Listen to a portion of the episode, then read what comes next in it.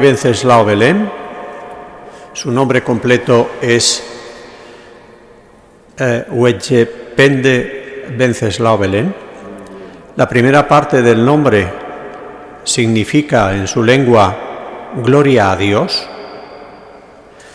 Proviene de una ciudad de Burkina Faso, Guayaquilla,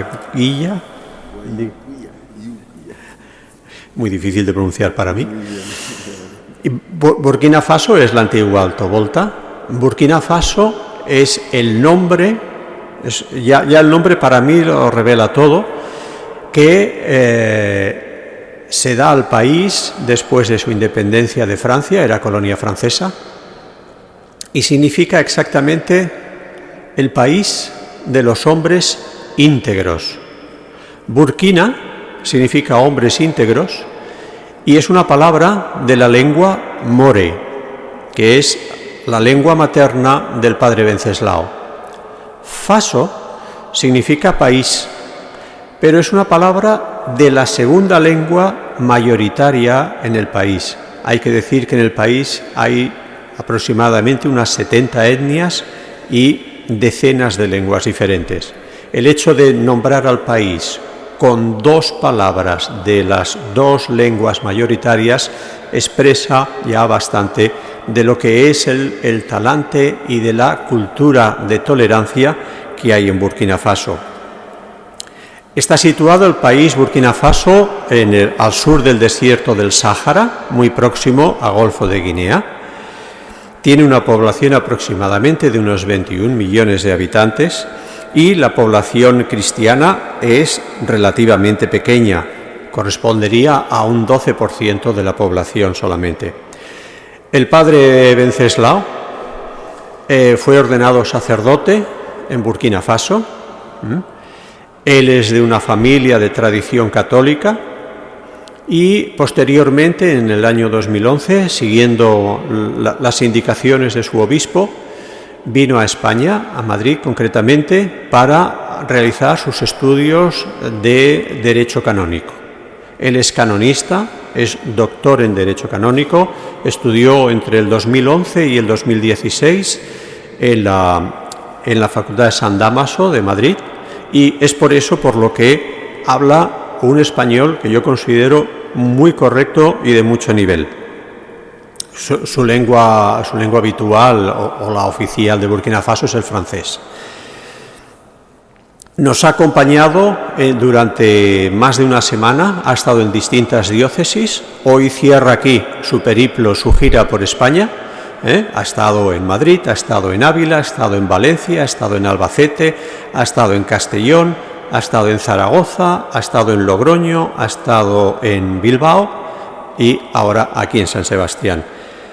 Agradecerle, por lo tanto, en nombre de la Fundación Pontificia Ayuda a la Iglesia Necesitada, su generosidad de regalarnos su tiempo a pesar del mucho trabajo que tiene en su país. Y sin más preámbulos, ya le doy la palabra a él, que sabrá expresar muchísimo mejor que yo todo lo que ustedes han venido a escuchar.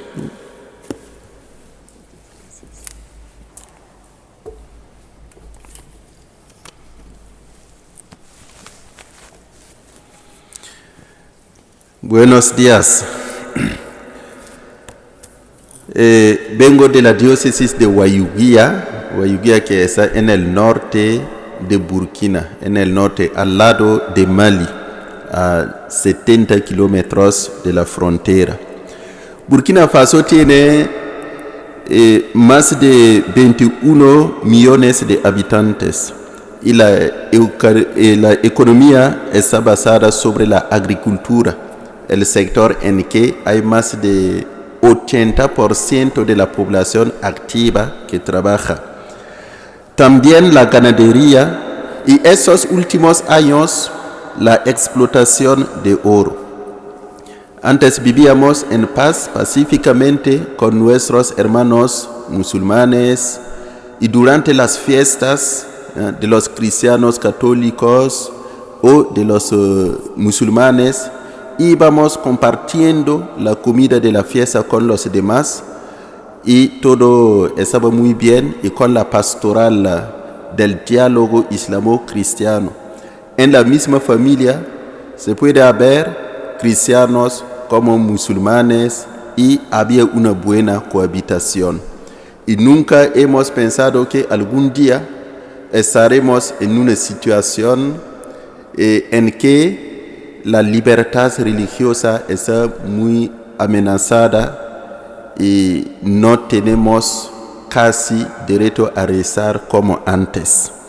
Todo empezó en 2015, en 2015 con uh, asesinatos de fieles, de catequistas, y hace tres años un sacerdote de Burkina Faso ha sido secuestrado mientras regresaba de un pueblo uh, un domingo después de celebrar la misa y hasta ahora no tenemos noticias de él. El año pasado, otro que ha sido asesinado. Hace dos años también, un misionero ¿eh? español que ha sido asesinado así por los uh, grupos radicales, ¿eh? los terroristas. Y ellos quieren que todos seamos eh, musulmanes radicales. Es eso. Hoy día hay más de 1.400.000 personas desplazadas internas y más de 2.000 escuelas primarias cerradas por el terrorismo. Unas de ellas han sido transformadas en escuelas coránicas. Entonces estamos en esa situación y en mi país, por ejemplo, la parroquia, el territorio parroquial es muy uh, amplia. Es decir, que eh, en la ciudad, por ejemplo, tenemos solamente dos parroquias, pero con pueblos de más de 30 kilómetros de la ciudad, 40, 50 kilómetros de la ciudad. Y todos los domingos íbamos a celebrar la misa y celebrar otros sacramentos en los pueblos. Y ahora es muy difícil. Ante esa situación, la respuesta del gobierno es formar militares, comprar armas para combatir, eh, defender la patria. Y eso también hay siempre víctimas, pérdidas de vidas humanas en ambos lados, eh, en el lado de los militares como de los terroristas. Y hay muchas personas traumatizadas eh, hoy día, sobre todo los niños. Nosotros en los pueblos en que podemos ir a celebrar la misa, eh, vamos acompañados por los voluntarios para la defensa de la patria. Son eh, civiles que el Estado ha formado para defender sus pueblos, ya que la policía o los militares no pueden estar en eh, todas partes del país. Y ellos también guardan la capilla mientras que celebramos. En la ciudad es lo que hacemos con la policía que viene a guardarnos mientras que celebramos. Y antes tomábamos tiempo para celebrar, sobre todo el domingo, al menos una hora y media, cantando, bailando, tomando tiempo para predicar y hoy día tenemos que hacer una hora o menos de una hora para que la policía pueda también ir a otro lugar para la seguridad de las personas.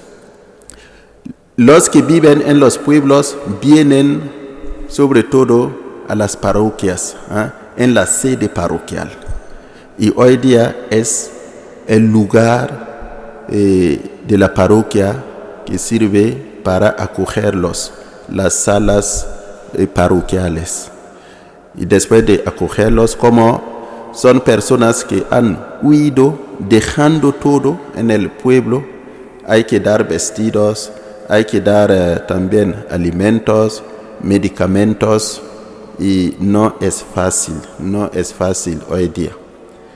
Y para que los terroristas también no puedan no puedan aprovechar de la pobreza o del paro de los jóvenes para engañarlos y reclutarlos, formarlos como terroristas, la iglesia está eh, formando, ocupando útilmente a esos jóvenes, haciendo proyectos para formarles a alguna actividad, para que ellos puedan luego ah, seguir desarrollando esa actividad y ganarse así la, vida, su vida. Entonces, ah, en ah, nuestra diócesis, sobre todo en mi parroquia, las chicas se les enseñan a coser, a los chicos a hacer la horticultura, la agricultura, la ganadería, ah, dando enseñanzas. A los niños que no han podido matricularse por el terrorismo, tienen un apoyo escolar. Y como la iglesia también tiene un centro dispensario, estamos atendiendo a muchos uh, desplazados internos que quedan sin dinero para comprar medicamentos. Y hacemos también proyectos pidiendo ayuda para esas personas y para seguir construyendo escuelas primarias uh, para formar a esos niños para su educación humana cristiana y también para seguir ah, construyendo también eh, centros dispensarios. Hoy día el único medio principal para la evangelización es la radio diocesana, ya que hay pueblos en que no podemos, a que no podemos ir y también que está bajo el control de los terroristas. ¿Y qué hacemos? Es por la radio. Con la radio todo el mundo puede escuchar fácilmente. Transmitimos las misas por la radio. Hacemos la catequesis por la radio. Hacemos emisiones sobre la libertad religiosa, sobre la tolerancia, animando también a los feligreses ¿ah? a estar a vivir con esperanza a no desanimarse y a seguir adelante dando buen testimonio de su fe. A ejemplo de los primeros cristianos perseguidos o de los mártires. Es lo que hacemos hoy día, pidiendo también ayuda económica para poder ¿ah? seguir este, esta actividad de evangelización. Tenemos también ah, vocaciones, chicas que quieren ser eh, religiosas, chicos también que quieren ser sacerdotes o catequistas. Nosotros tenemos un seminario menor que cuenta con 196 ah, ah, seminaristas menores y en el seminario mayor tenemos 70 eh, seminaristas mayores, tenemos 184 eh, matrimonios eh, catequistas y dentro de los desplazados internos hay catequistas, hay familias de seminaristas. El año pasado, 18 familias de seminaristas han sido desplazadas por el terrorismo y la Fundación Ayuda a la Iglesia Necesitada nos dio una ayuda económica para atender a estas familias y también para la formación de los seminaristas. Así me quedo aquí para que si tenéis algunas preguntas que podéis hacer. Muchas gracias por la atención. Mientras, mientras piensa en alguna pregunta, yo le quería hacer una. El otro día una periodista le, decía, ¿y usted, padre Venceslao, con esto que nos cuenta, no tiene miedo cuando se tiene que desplazar de la ciudad a otros pueblos para celebrar algún tipo de, de Eucaristía o cualquier otro sacramento y demás, sabiendo que es un hombre público, su nombre está en todas, en todas las redes sociales, en todos los medios de comunicación. Está en la primera línea de la persecución. Posiblemente es Diana en el objetivo de algunos terroristas. ¿Usted no tiene miedo cuando va al exterior, a los pueblos a celebrar? Vale, yo diría que nuestra esperanza y fuerza, ánimo, vienen de la oración. Cada día rezamos pidiendo a Dios la fuerza de seguir adelante ¿eh? evangelizando, no dejarnos desanimar. Y luego pedir la paz en el mundo, la paz en el país y la conversión de los terroristas.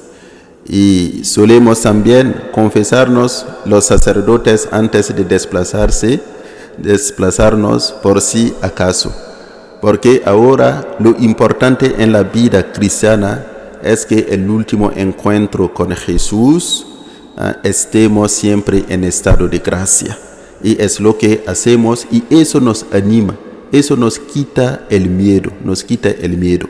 Y el hecho de saber también que tenemos hermanos, hermanas de la misma iglesia que están en otros continentes preocupándose de nuestra situación, rezando por nosotros, dándonos alguna ayuda para que podamos seguir adelante, eso también hace nuestra fuerza y nos quita el miedo.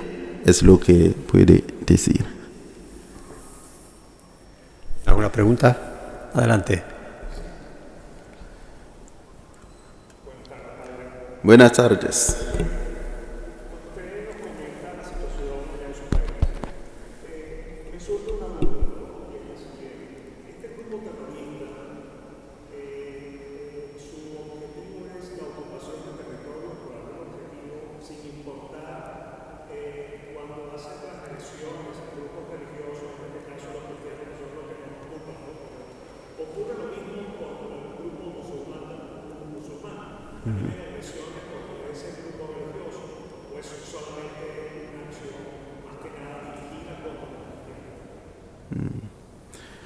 Vale, hay que decir que hasta hoy día estamos buscando a conocer claramente las causas de, del terrorismo, pero vemos aquí que ellos, como ellos dicen claramente, tenemos que ser musulmanes y quieren también una parte del territorio. Por eso dicen que no quieren una escuela moderna y están transformando las escuelas cerradas en escuelas coránicas y los niños que no han podido huir de sus pueblos se están obligándolos a matricularse en la escuela eh, coránica.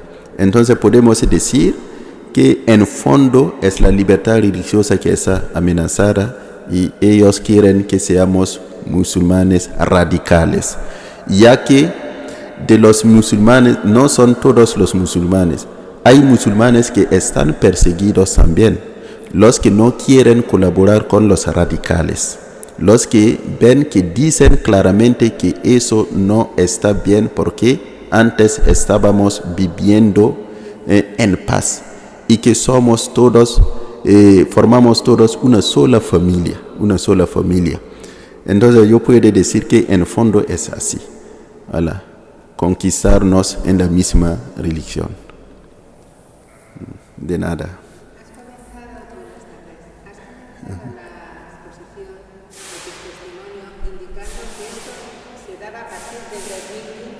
Sí. Hasta el 2015, ¿cuál era el escenario y por qué el cambio radical? Antes de 2015, ¿cuál era? La situación en el país para hacer este. Vale. Antes de 2015, como yo lo decía, vivíamos pacíficamente con todos, con los protestantes, los animistas, los musulmanes. Y hay también musulmanes que iban colaborando para construir alguna eh, capilla en algún sitio. Sobre todo si queremos construir una capilla en un pueblo, pidamos también una contribución local. Con los proyectos que hacemos hay siempre una parte como contribución local. Y todo hijo nativo del eh, pueblo da su contribución. En ese contexto hay musulmanes también que iban dando contribución. Y nosotros hacemos también así por eh, los eh, musulmanes. Era así pacíficamente. Y había el terrorismo, por ejemplo, en Mali, en Níger. En Níger. Y como eh, so- tenemos fronteras con Mali, con Níger, finalmente ellos entraron en eh, Burkina Faso. Mm. Y en eh, 2015 coincidía con el cambio eh, del poder en el ámbito político. Mm, No, de nada. Abundando en esta pregunta, eh, ¿se puede decir que Burkina Faso es un país tolerante? ¿Es un país en el que la convivencia de diferentes etnias, religiones, era hasta hace poco, pues eso, o pacífica o bien modélica? Hoy día yo diría que no, no es, eh, eh, no tenemos la libertad religiosa con eh, lo del terrorismo.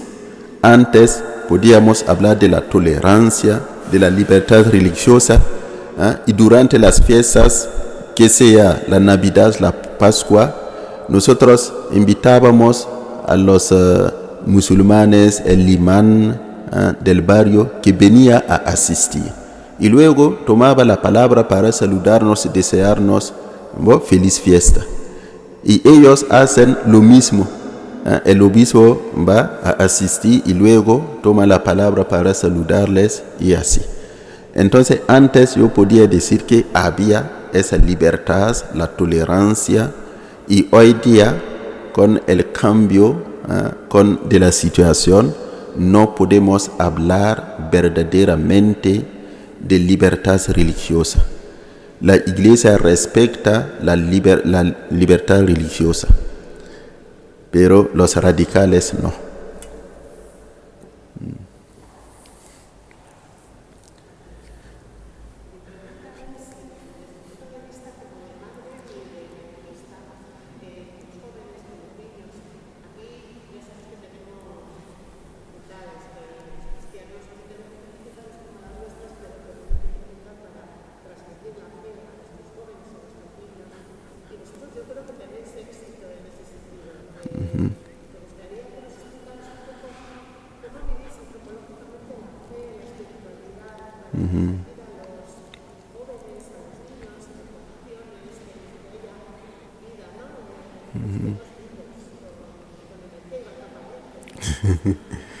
Vale, muchas gracias. Bueno, hay que decir que lo que nos ayuda tal vez que es la juventud de la iglesia allí. Llevamos solamente un siglo de evangelización. Entonces, en las familias cristianas católicas, hacemos todo lo posible para que todos los niños ¿ah? van ah, militando en ah, la infancia misionera lo que llamamos CVAV, por ejemplo, CV, corazón valiente, AV, alma valiente para los niños. Y todos los domingos por la tarde hay encuentros y eh, leemos el Evangelio explicando, es como una catequesis para los niños ¿ah? para los niños, haciendo también excursiones con los niños, haciendo retiros con los niños, animando a los niños que sean monaguillos, luego que sean sacerdotes, ¿ah? religiosas, religiosas o otras, ¿no? otro estado de vida en la iglesia. Es lo que hacemos aparte de la catequesis para los niños. Y decimos siempre a los padres que hagan todo lo posible para que los niños ah, desde la edad ah, baja voilà, pueda venir a misa, participar, ah, ir con los grupos de los niños, de los niños. Y cuando ellos van al colegio, ah, deja la escuela primaria para subir más allá. eh, se van directamente en los grupos de jóvenes. Y tenemos la JEC, por ejemplo, por ejemplo y también la JTC, MEJ, otros grupos de espiritualidad para los jóvenes. Y luego una organización que es la Juventud Católica. Eh, organizamos las cosas así para que ellos estén siempre en la iglesia en un ambiente espiritual. Y es así. En las familias siempre hay que rezar con los niños. Por la mañana eh, y por la tarde. Eh, toda la familia. Y poco a poco los niños van aprendiendo a rezar las oraciones, las oraciones. Y entre tanto decimos a los niños que ellos tienen que dirigir las oraciones. Eh, hacemos eso, animando, animando. Y luego hay la pastoral de proximidad, eh, de cercanía, que obliga a todo sacerdote, a las religiosas a salir, entrar en las familias, sobre todo por la tarde, charlar con eh, los miembros de la familia, cenar con ellos, rezar con ellos. Eso nos ayuda también a saber si en la familia Ah, se reza o no. Y con eso vamos poco a poco ayudándolos a ser familias que rezan muy bien. Es lo que hacemos. De manera general, tenemos una pastoral de inculturación, es decir, explotar los valores tradicionales que no eh, contradicen los valores cristianos, para vivir mejor, entender mejor. ¿ah? Hubo un tiempo, y hoy día en algunas parroquias lo hacemos, para escuchar, por ejemplo, el Evangelio. Nos sentamos, primero nos ponemos de pie, si el sacerdote quiere empezar a leer, nos sentamos y si termina de leer, nos levantamos para decir palabra de Dios, te alabamos Señor. Porque en nuestra cultura, si el rey te llama, ya que la palabra de Dios es eh, como si fuera un rey, ah, Dios que es rey que llama. Tú vienes eh, de pie, vas a saludar y luego te sientas para escucharlo. El hecho de sentarse muestra que es el rey que tiene todo tu tiempo. Tú no tienes prisa. ¿ah? el rey tiene y estás dispuesto a escucharle. Y después de escucharle, te levanta diciendo, he oído, voy a hacer lo que usted dice. Voilà. Y te vas. Es así. Intentamos explotar esos valores para vivir mejor nuestra fe, expresar mejor nuestra fe. Respondo un poquito. Muy bien.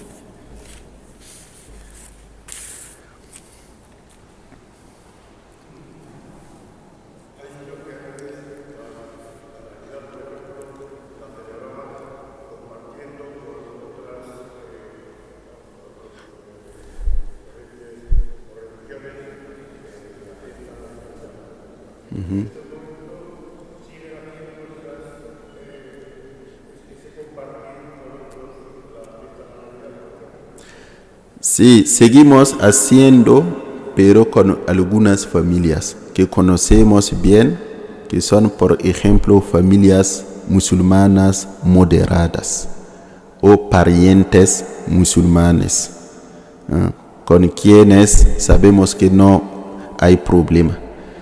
Y algunos vienen en nuestras casas durante la Navidad para ayudar a hacer la cocina en la familia de mi padre hay siempre eh, unos familiares del pueblo que son musulmanes y que van a venir desde el 22 o 23 para ayudar a hacer la cocina. Es así. Pero los grupos radicales no vamos ahí. Al principio, en 2015, cuando la cosa empezaba, al ir con la comida, ellos dicen que no quieren la comida de los paganos. Y es así. Entonces no vamos allí. Y son los vecinos, ¿eh? los musulmanes vecinos. Si, si la semilla de la discordia ha entrado en el país desde el 2015 en forma de eh, atentados terroristas, de secuestros, de asesinatos, ¿ha entrado también en el seno de las familias esta semilla de la discordia? ¿Hay enfrentamientos entre los miembros de la familia?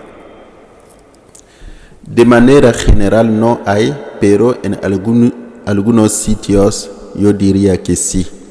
Porque dentro de la misma familia puede haber musulmanes radicales y otros no.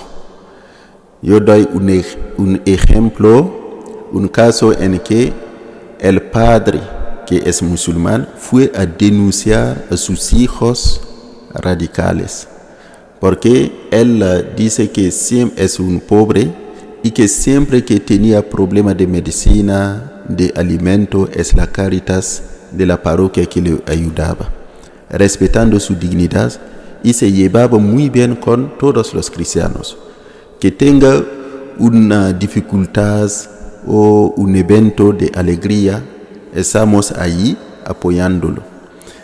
Y algún día sorprendió a sus hijos que conspiraban con los terroristas escondiendo armas para sorprender al sacerdote algún domingo, eh, celebrando la misa con los fieles y matarlos.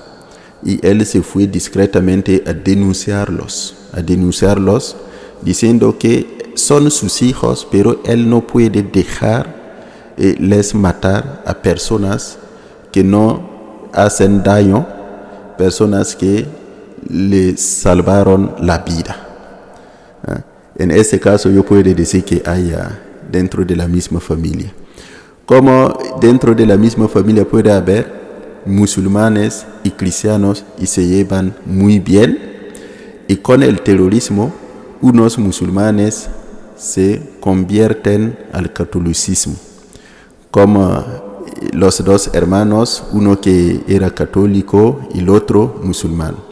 Al volver del campo juntos, los eh, terroristas les encontraron diciéndoles que hagan oraciones musulmanas en árabe.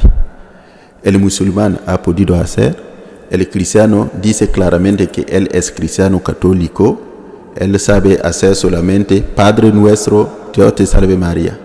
Y se dijeron que él es un pagano y que su hermano musulmán eh, abra sus ojos para ver cómo se deben matar a los paganos. Se le decapitaron eh, ante su hermano. Y él dice, ante esa situación, fue traumatizado, pero dice que nunca él va a morir en esa religión, porque eso no puede ser. Y ahora es un catecúmeno, aunque traumatizado. Has mencionado un catecúmeno. En el sínodo ahora se potencia por parte de- del Santo Padre Francisco el diálogo interreligioso. Incluso hay una oración en este momento para rezar juntos. Y hasta ahora rezábamos incluso al lado, ¿no? En su último viaje al sinodito. Esto puede ser un acercamiento entre las religiones, una ayuda a hacerlo como dice el Padre para vosotros. Sí, puede ser. Antes vivíamos eso, ¿ah? lo que nosotros llamamos el diálogo islamo-cristiano. Sí, y cada vez que hay un problema político en el país, eh, los eh, responsables dirigentes de las religiones se juntan para rezar, cada uno a su lado para rezar, en, el sitio común, haciendo eso. Y en la pastoral, nosotros animamos a los matrimonios uh, de religión diferente uh, a rezar de vez en cuando eh, juntos. Por ejemplo, si es un uh, protestante y un católico, pueden rezar juntos con la Biblia, con la Biblia y con el Padre Nuestro. Si un musulmán y un católico, que algún día el musulmán acompañe a su pareja a la iglesia ¿eh? y para bueno, tal vez asistir es eh, una manera de acompañar, de compartir también la religión musulmana eh, católica con su pareja. Hacemos eso. Entonces había eso, rezar juntos. Pero desde 2019, efectivamente eso no lo hacemos. Intentamos animarnos mutuamente, pero regruparse así para rezar, no, no como antes. Mm.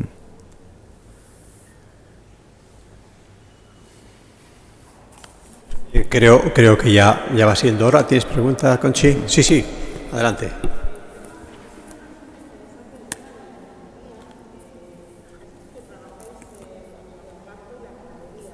Sí.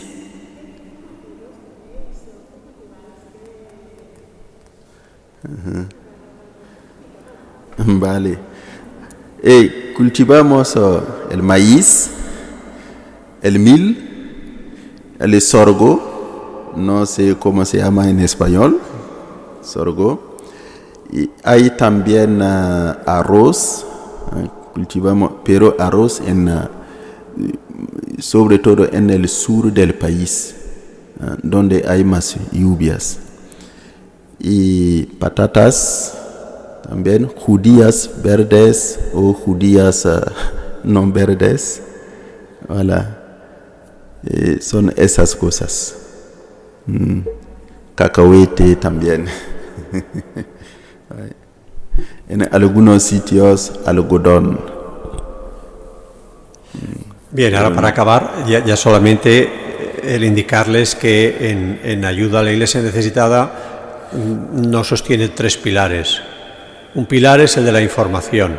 Hoy hemos tenido el privilegio de oír en primera persona el testimonio de alguien que está en esa primera línea de la discriminación, de la persecución, de la necesidad. Otro de los pilares es la oración. Hemos celebrado antes una, una Eucaristía presidida por el Padre Venceslao ¿eh? y él nos ha repetido en varias ocasiones durante su charla de la necesidad de esa oración.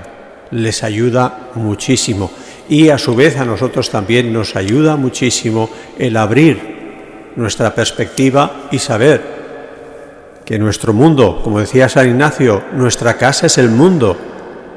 Nuestros hermanos cristianos están en todos los continentes ¿eh? y algunos, como particularmente ahora en África y en Burkina Faso en particular, especialmente necesitados de esa oración. Y finalmente el tercer pilar es el de la caridad, el de la caridad para compartir aquello que tenemos. Los que no tienen nada reciben de los que tienen más. ¿eh? Pues en esa línea invitaría al Padre Venceslao a que cerrara su testimonio rezándonos el Ave María en su lengua materna, en More. Adelante, Padre. Vale, con placer. Y antes de rezar, quería agradeceros por la paciencia, por vuestra generosidad. Ah, estamos muy ah, agradecidos hacia vosotros, benefactores de la ayuda a la iglesia necesitada. Ah, lo que hacéis, los actos de caridad, nos llegan muy bien por la fundación. Gracias por salvar vidas y que Dios os dé también la paz y la salvación. En el nombre del Padre, del Hijo y del Espíritu Santo. Mpus da yamba Mariam pidne kun soba swala bene yamba. Yam paama barka pagba fãa sʋka la yãmb pʋgẽ biiga zeezi paama barka mariyam sõng wẽnnaamã pʋʋsɩ tõnd sẽn yaa yel-wẽ maandbã yĩnga mosã la d kũum wakatɔ amiina n ba la biiga la vʋʋsem sõng yʋʋr yĩnga amiina muchas gracias. Vale.